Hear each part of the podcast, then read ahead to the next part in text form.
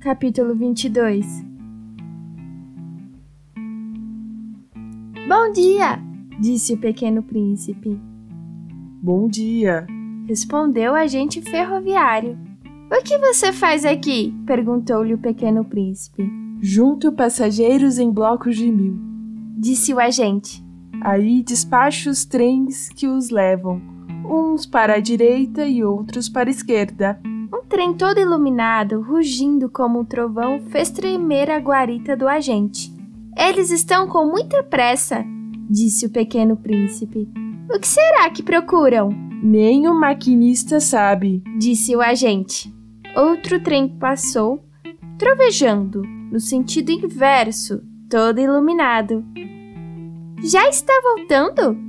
perguntou o pequeno príncipe. Não é o mesmo trem. Respondeu o guarda. Esse é outro.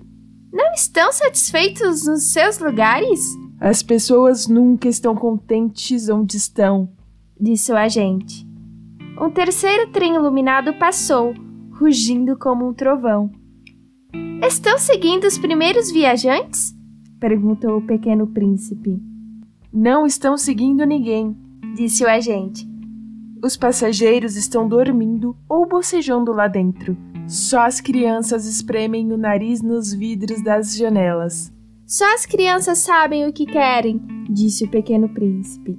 Perdem tempo com uma boneca de trapo que se torna importante para elas. E então choram se alguém a toma delas, Elas têm sorte. disse o agente ferroviário.